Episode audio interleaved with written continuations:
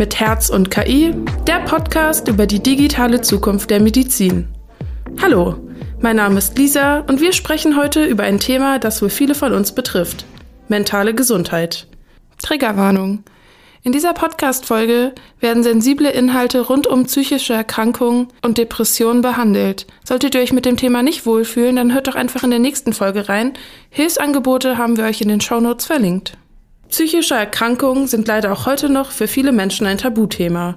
Und das, obwohl allein in Deutschland etwa jeder vierte Erwachsene im Zeitraum eines Jahres die Kriterien einer psychischen Erkrankung erfüllt. Das sind knapp 18 Millionen Menschen, die an Krankheitsbildern wie Depression, Burnout oder Angststörungen leiden. In Deutschland nehmen immer mehr Menschen medizinische Leistungen aufgrund von psychischen Erkrankungen in Anspruch. Dies stellt das Gesundheitssystem vor große Herausforderungen. Digitale Angebote bieten die Chance, den aktuellen Versorgungsengpässen entgegenzuwirken. Wie das funktioniert und welchen Einfluss Digitalisierung auf unser psychisches Wohlbefinden nimmt, darüber möchten wir mit unseren heutigen Gästen sprechen. Doch bevor ich sie euch vorstelle, kommen wir erstmal zum Faktencheck mit Daniela.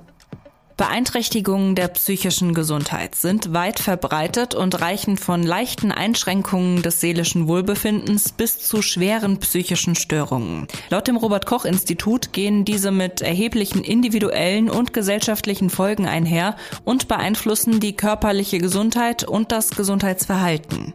Immer mehr Menschen leiden unter einer psychischen Erkrankung und müssen ärztliche Unterstützung wahrnehmen. Laut der Deutschen Psychotherapeutenvereinigung lag die Anzahl der Patientenanfragen im Sommer 2022 um etwa 40 Prozent höher als vor Corona. Doch wer eine Therapie wahrnehmen möchte, muss mit langen Wartezeiten rechnen. Hier können digitale Anwendungen ins Spiel kommen. Digitale Gesundheitsanwendungen, kurz DIGA, eröffnen vielfältige Möglichkeiten bei der Erkennung und Behandlung von psychischen Erkrankungen. DIGA sind sozusagen digitale Helfer in der Hand der Patientinnen und Patienten. Digitale Anwendungen wie Apps können in verschiedenen Phasen der Erkrankung dazu beitragen, Symptome zu lindern und Belastungen zu reduzieren. Das Einsatzspektrum reicht von universeller und gezielter Prävention für Risikogruppen über psychotherapeutische Internetinterventionen zur Überbrückung von Wartezeiten als Ergänzung zu herkömmlichen Methoden bis hin zur Rückfallprophylaxe nach Abschluss einer Behandlung. Danke, Daniela. Werbung. Liebe mit Herz und KI-HörerInnen, ihr habt Lust auf mehr Themen und vor allem Action rund um die Zukunft der Medizin? Dann möchten wir euch das Big Bang Health Festival vorstellen, das in diesem Jahr am 6. und 7. September 2023 zum zweiten Mal im Essener Kolosseum stattfindet. Auf dem größten Festival für Gesundheit, Digitalisierung und Nachhaltigkeit kommen Digital Pioneers und kluge Köpfe aus Wirtschaft und Wissenschaft, ZukunftsforscherInnen und Koryphäen der Medizin, Science-InfluencerInnen, Tech-Gurus und KünstlerInnen und PolitikerInnen zusammen. Auf drei Bühnen gibt es Keynotes und Panel-Talks. Masterclasses, Live-Musik, Foodtrucks und Networking sorgen für eine richtige Festivalatmosphäre. Mit dem Code BigBangHealth15 bekommt ihr 15% Rabatt auf die Tickets. Big Bang Health 15. Alles in Großbuchstaben und zusammengeschrieben. Unter bigbang.health findet ihr alle weiteren Informationen auch zu dem Festival. Schaut mal rein, das lohnt sich. Werbung Ende.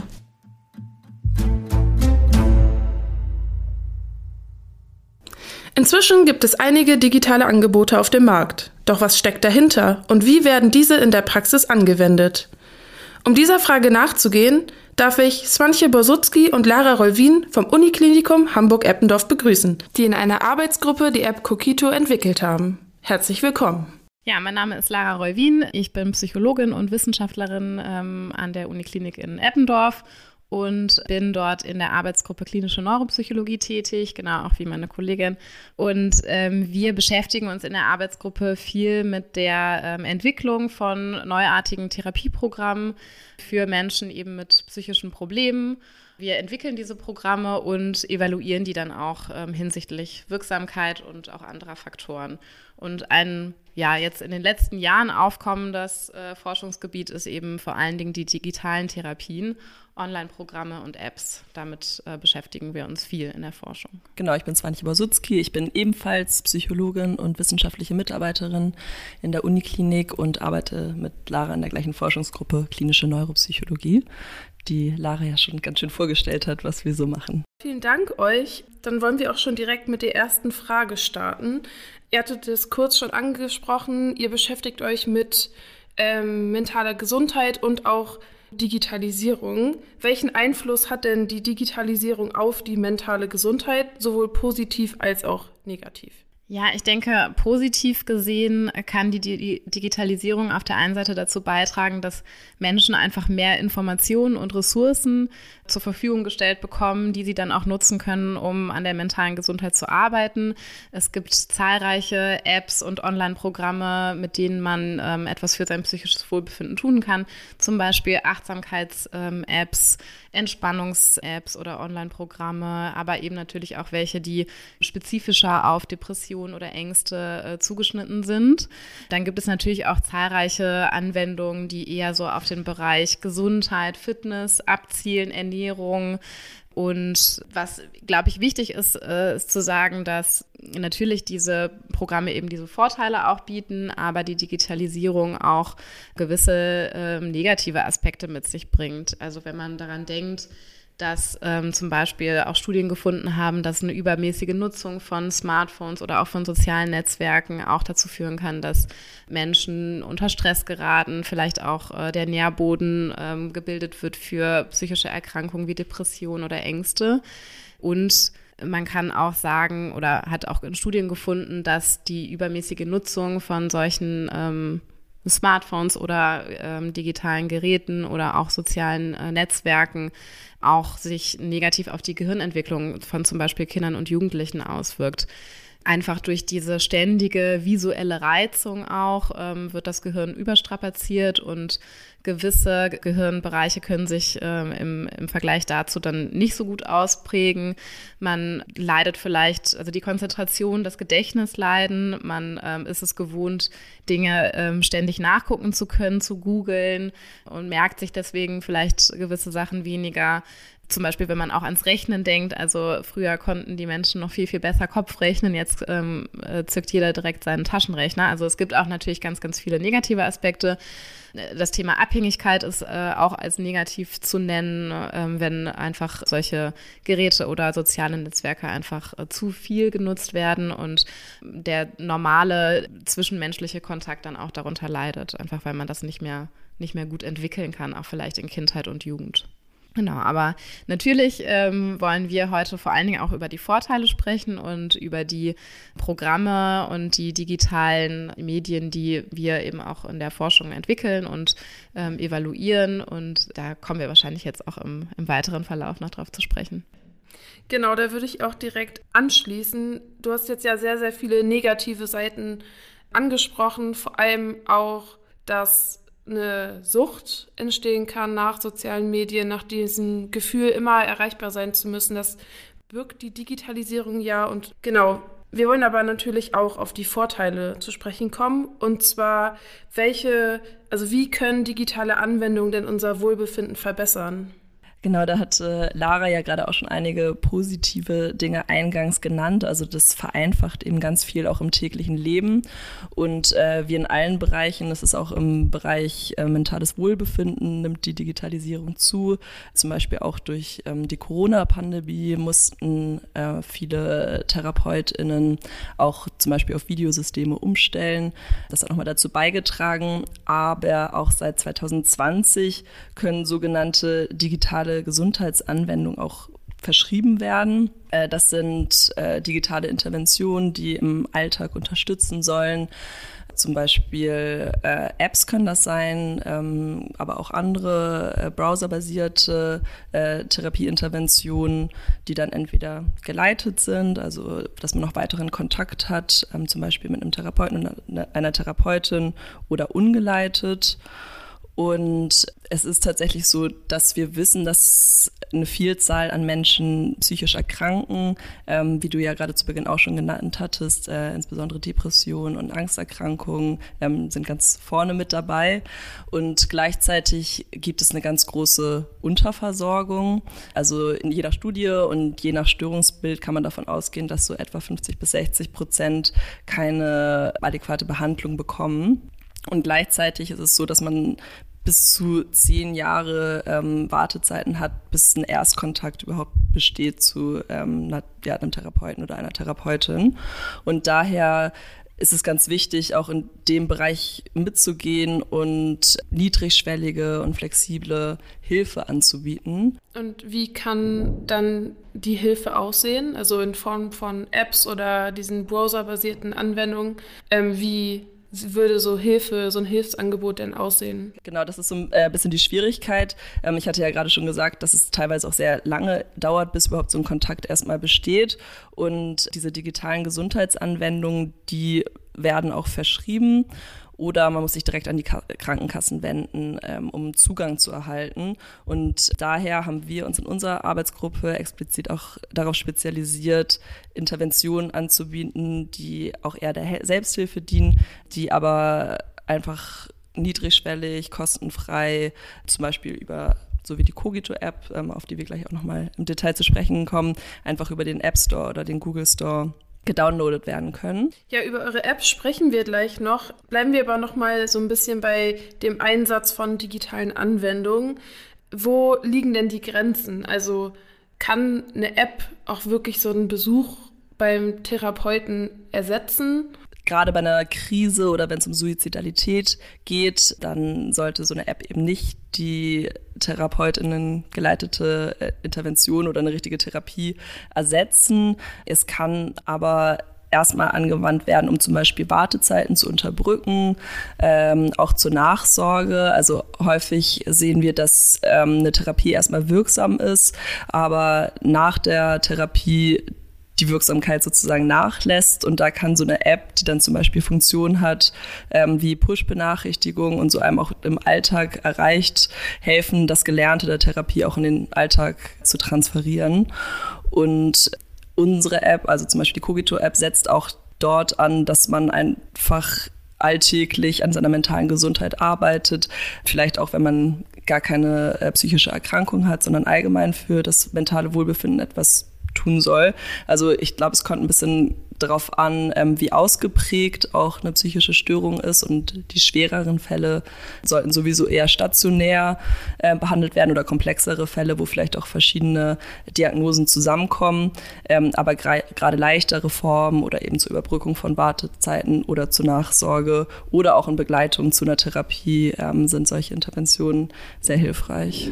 Also man muss, glaube ich, nochmal differenzieren zwischen diesen digitalen Gesundheitsanwendungen. Die haben zum Teil, also die durchlaufen erstmal einen Prozess, dass die überhaupt sozusagen angenommen werden vom Bundesagentur für Arzneimittel. Äh, dafür sind die als Medizinprodukte zertifiziert und müssen nachweislich Symptome reduzieren oder zur Verbesserung der Lebensqualität beitragen. Und die haben teilweise schon den Anspruch, auch als Therapie zu funktionieren. Und was wir aber bei uns in der Arbeitsgruppe machen, ähm, das versteht sich äh, eher als Selbsthilfe, genau, die eben keine Therapie ersetzen soll. Dann würde ich auch äh, gleich mal direkt zu eurer App überleiten. Ihr habt ja die Kokito-App entwickelt, ähm, die ja auch schon auf dem Markt erhältlich ist, wo es Selbsthilfeanwendungen gibt, die für jeder Mann, jeder Frau zugänglich ist. Welche Lösung bietet ihr denn konkret an? Also wie können sich unsere ZuhörerInnen eure App vorstellen, die vielleicht noch nicht äh, so eine Selbsthilfeanwendung genutzt haben? Also die Cogito-App ist wie gesagt ähm, quasi so eine kleine Bibliothek für ähm, kleinere Selbsthilfeübungen. Ähm, und die ist kostenlos ähm, im, in den jeweiligen App Stores für Android und Apple verfügbar, kann ganz einfach runtergeladen werden und wir zielen damit ab, das äh, psychische Wohlbefinden, ähm, Stimmung und Selbstwert ähm, positiv zu adressieren. Dabei ist die App so aufgebaut, dass sie täglich bis zu zwei Erinnerungen an kurze Übungen sendet, also per Push-Nachricht, auch wie andere Apps das tun. Und dann wird man angeleitet zu einer kurzen Übung, zum Beispiel zum Thema Selbstwert, Stimmung. Man wird äh, animiert, vielleicht einen kurzen Spaziergang zu machen, Dinge zu evaluieren, die am Tag positiv passiert sind oder negative Gedanken zu hinterfragen. Also es gibt so ganz viele verschiedene Themenbereiche und ähm, was das Besondere aber bei der App ist, dass die ähm, Übungen wirklich eher eine kurze Anleitung sind und dann sollen die Übungen aber in der Realität durchgeführt werden. Also wir wollen eigentlich nicht, dass die Nutzerinnen ähm, den ganzen Tag dann wieder auch an der App sitzen, ähm, sondern dass sie wirklich raus in die Welt gehen und da dann die Übungen umsetzen. Die App ähm, wurde jetzt auch in zwölf Sprachen übersetzt. Wir arbeiten auch noch an weiteren Übersetzungen, um einfach mehr Menschen auch mit unterschiedlichen Hintergründen Hilfe äh, zukommen zu lassen. Und zusätzlich zu diesen Basisübungen, sage ich mal, die vielleicht auch für jedermann geeignet sind, also auch für Menschen, die eigentlich ähm, gar keine psychischen Probleme haben, die können auch mit der App gut arbeiten. Ne? Eher so im Bereich Prävention wird sie dann eher gesehen. Ähm, und darüber hinaus gibt es aber auch so Programmpakete, die dann spezifisch an verschiedene Symptombereiche auch ähm, oder die zugeschnitten ist auf verschiedene Problembereiche. Zum Beispiel ähm, haben wir auch Übungen zum Thema Zwänge, ähm, Psychose, chronische Schmerzen, problematisches Glücksspielverhalten. Genau, aber es sind eben, eben immer diese Selbsthilfeübungen. Das ist ähm, nicht die Idee, damit eine Therapie zu ersetzen, sondern das Ganze eher so als Begleitung zu, äh, zu nutzen. Damit die Nutzerinnen dann auch wirklich am Ball bleiben und die Übungen nicht nur äh, ein, zwei Tage nutzen, sondern auch wirklich ähm, über einen längeren Zeitraum. Da haben wir auch so genannte Gamification-Elemente eingebaut. Das ist aber auch ganz niedrig gehalten. Also man kann so Medaillen sammeln in Abhängigkeit der absolvierten Übungen und es spannt sich ein Schutzschirm auf, wenn man wirklich regelmäßig mit der App arbeitet. Aber wir wollen jetzt nicht ähm, natürlich die da irgendwelche suchtmachenden Faktoren einbauen. Genau. Und als Forschungsgruppe sind wir natürlich auch daran interessiert, die App zu evaluieren und zu gucken, hm, ist die, ist die App in der Lage, wirklich auch das zu adressieren, was sie, was sie soll. Also wird wirklich auch das Wohlbefinden gesteigert. Und da konnten wir schon viele Studien durchführen, jetzt auch mit ganz unterschiedlichen Stichproben. Also es wurde zum Beispiel eine Studie mit 400 Studierenden mit selbstberichteten depressiven Symptomen durchgeführt. Aber wir haben auch ähm, schon stationäre Patientinnen untersucht, die die App als Nachsorgeprogramm genutzt haben. Wir haben auch zwei Studien mit zum einen polnischsprachigen und türkischsprachigen Personen durchgeführt, um zu gucken, ob auch diese Sprachversionen wirklich ähm, wirksam sind. Und da konnten wir eben auch finden, dass die App signifikant, also nicht zufällig in der Lage ist, den Selbstwert zu steigern und auch ähm, das Wohlbefinden eben. Und die App wurde auch äh, positiv evaluiert. Das heißt, auch subjektiv haben die Nutzerinnen gesagt, äh, es gefällt ihnen gut, mit der App zu arbeiten, es macht Spaß und sie wollen die App weiterempfehlen. Das waren jetzt äh, eine ganze Menge an Informationen rund um die App. Was mich noch interessieren würde, ihr habt ja gesagt, dass die Studien haben gezeigt, dass die Anwendung auch funktioniert.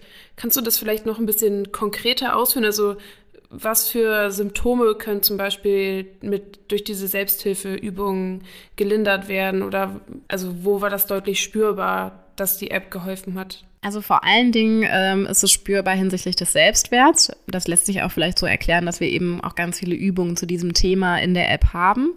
Ne, also ähm, in den Studien sieht es dann so aus, dass man eine Gruppe hat, die, die die App nutzt und eine Vergleichsgruppe, die zum Beispiel einfach erstmal wartet und die App erst nach, dem, nach der Studie dann nutzen kann. Das sind sogenannte randomisiert kontrollierte Studien und dann guckt man, ähm, wie ist die Symptomatik vor Nutzung der App und wie verändert sie sich dann über den Zeitraum, ähm, in dem die App genutzt wird. Da macht man zwei Messungen quasi, also eine Diagnostik und guckt, ähm, welche Symptome sind vorhanden. Und da konnten wir eben finden, zumindest in ähm, zwei dieser Studien, dass sich äh, signifikant der Selbstwert verbessert und auch die ähm, depressiven Symptome verringern. Genau, also depressive Symptome, sowas wie ähm, Niedergeschlagenheit, Antriebslosigkeit, ähm, schlechte Stimmung, Konzentrationsschwierigkeiten und ja, Selbstwert ähm, ist, glaube ich, selbst erklären. Und in der Anwendung ähm, können sich unsere HörerInnen das dann so vorstellen, dass sie quasi diese App auf dem Smartphone haben, wo dann zweimal am Tag, hattest du, glaube ich, gesagt, äh, die Push-Benachrichtigung kommt, dass man dazu ermutigt wird, diese Übung zu machen. Äh, man dann aber bewusst sein Smartphone beiseite legt und man nicht die Übung in der App macht, sondern man wird dazu angeleitet, mhm. die Übung zu machen. Genau, also vieles von den Übungen, da braucht man jetzt auch gar nicht unbedingt Zettel und Stift oder so. Das, da sind auch Übungen dabei, wenn man zum Beispiel sich nochmal so ein paar Stichpunkte zum Tag oder so oder irgendwelchen positiven Gedanken oder so macht, dann kann man das auf jeden Fall auch nutzen. Aber vieles ist auch einfach ähm, vielleicht auf gedanklicher Ebene oder äh, auf Verhaltensebene, dass man, ähm, ne, wie, wie eben schon angesprochen, äh, dazu motiviert wird, einmal äh, irgendeine Körperübung zu machen oder ähnliches. Und wir haben auch also Achtsamkeitsübungen in der App, die ähm, per Audio einfach angehört werden können. Also das gibt es auch. Ne? Es, die App ist, denke ich, schon auch für ähm, Nutzerinnen geeignet, die nicht so leseaffin sind, weil die Übungen sowieso auch recht kurz sind. Aber es gibt eben auch diese Audioübungen noch. Ähm, wir hatten ja vorhin schon mal kurz angedeutet, dass es ein, also dass man sehr lange auf Therapien warten muss, dass es zu wenig Plätze gibt und dass halt so ein, eine große Lücke einfach da ist in der Versorgung. Ähm, was ist denn notwendig, dass noch mehr Menschen den entsprechenden Bedarf und Zugang auch zu so psychologischen Therapien bekommen können? Ja, das ist äh, gar nicht so einfach zu beantworten, beziehungsweise ist eigentlich, ähm, ja, müsste es da so eine ganz umfassende Strategie auch zu geben und das ähm, hängt natürlich auch immer von politischen Entscheidungen ab. Aber ein, eine Methode wäre natürlich ähm, dafür zu sorgen, dass es einfach mehr Kassensitze gibt und mehr niedergelassene Therapeuten.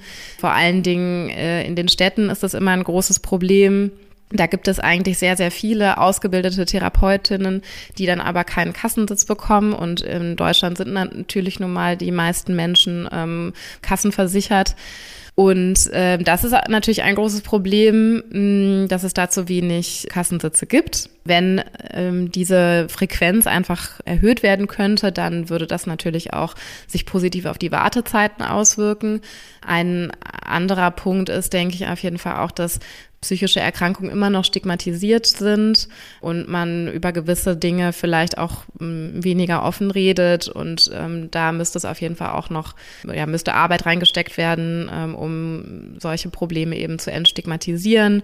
Und was ich auch wichtig finde, ist, dass ja wirklich auch nochmal mehr an neuartigen Therapiemethoden ähm, geforscht wird und welche entwickelt werden, die auch wirklich zu der aktuellen Zeit und ähm, zu den Bedürfnissen der Menschen passen. Also da sind natürlich auch digitale äh, Therapien wieder, ähm, haben da einen großen Vorteil, weil sie ganz flexibel eingesetzt werden können. Das ist, denke ich, in der heutigen Zeit immer ähm, einfach sehr wichtig.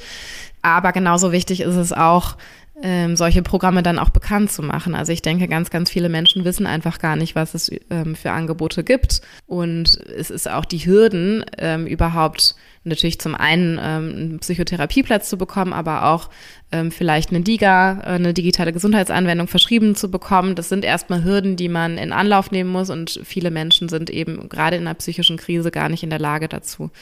Also da einfach wirklich auch ähm, diese niedrigschwelligen Angebote so in aller Munde zu machen, ähm, das ist eine ganz, ganz wichtige Aufgabe. Ja, du hattest vorhin auch über das Thema, dass mentale Gesundheit momentan noch so stigmatisiert wird. Viele Menschen trauen sich nicht darüber zu sprechen. Ähm, ich weiß nicht, ob es euch auch so geht. Also meine sozialen Medien sind gefühlt voll davon, von Menschen, die über mentale Gesundheit sprechen, die über ihre Probleme sprechen und die so ein bisschen ja auch so ein Bewusstsein dafür schaffen. Ähm, ja, vielleicht könnt ihr dazu eine Einschätzung geben. Also was seht ihr darin eine Chance? Also sollten noch mehr Menschen über mentale Gesundheit sprechen? Oder wo sind da vielleicht auch noch ja, Risiken? Also was muss man da vielleicht beachten, wenn man über mentale Gesundheit spricht?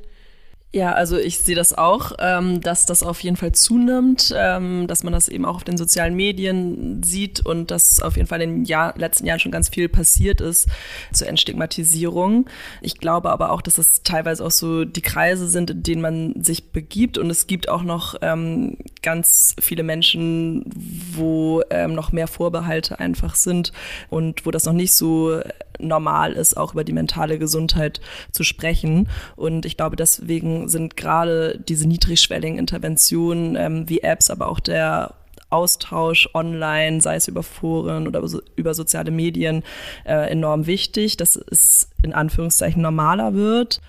Wir haben, wenn ihr uns im Podcast schon gehört habt, ähm, im Podcast eine Kategorie, die heißt Herzenssache. Und da würden wir gern von euch wissen, wenn ihr an die Medizin in fünf Jahren denkt, Ähm, was soll da möglich sein, was heute noch nicht möglich ist? Also mein Traum wäre eigentlich immer, wenn man wirklich so eine übergeordnete Plattform hätte, wo Betroffene, aber auch ähm, Menschen aus dem Hilfesystem, also Ärzte, Therapeuten, irgendwie direkt Zugang zu allen Angeboten haben können, die es, die es eben so gibt. Also dass das Ganze einfach ein bisschen mehr strukturiert ist, weil aktuell ist es so, dass es dann verschiedene Firmen gibt, die zum Beispiel ähm, Online-Programme für Depressionen anbieten. Davon gibt es dann in Deutschland zehn oder noch mehr. Dann gibt es aber äh, wieder eine andere Firma, die macht was zu chronischen Schmerzen oder wie auch immer. Ne? Also das Ganze ist noch so wie, wie so ein Flickenteppich eigentlich. Ähm, und wenn es da so eine übergeordnete Plattform gäbe, wo, wo man direkt Informationen eben zu allen Themenbereichen bekommt, das wäre so ein bisschen mein Traum. Ja, genau, ich würde mich da so ein bisschen anschließen und ich finde, selbst wenn man in dem Bereich tätig ist, ist es manchmal schwierig, äh, eine Durchsicht durch diesen ganzen Dschungel an Möglichkeiten und so zu bekommen. Und äh, noch schwieriger ist es aus Sicht von PatientInnen, sich auch irgendwie einen Überblick zu verschaffen, was gibt es für Angebote, wie ist der Weg durchs Versorgungssystem und dass das einfach transparenter wird und der Zugang zu Unterstützung einfacher ist. Wenn das in den nächsten fünf Jahren klappen würde, wäre das natürlich sehr wünschenswert. Äh, wir können also alle gespannt bleiben, ob und wie sich das Gesundheitssystem vor allem in Bezug auf mentale Gesundheit verändern wird. Dann danke ich euch auf jeden Fall für eure Zeit und für eure tollen Antworten. Ja, vielen Dank auch von unserer Seite. Dankeschön.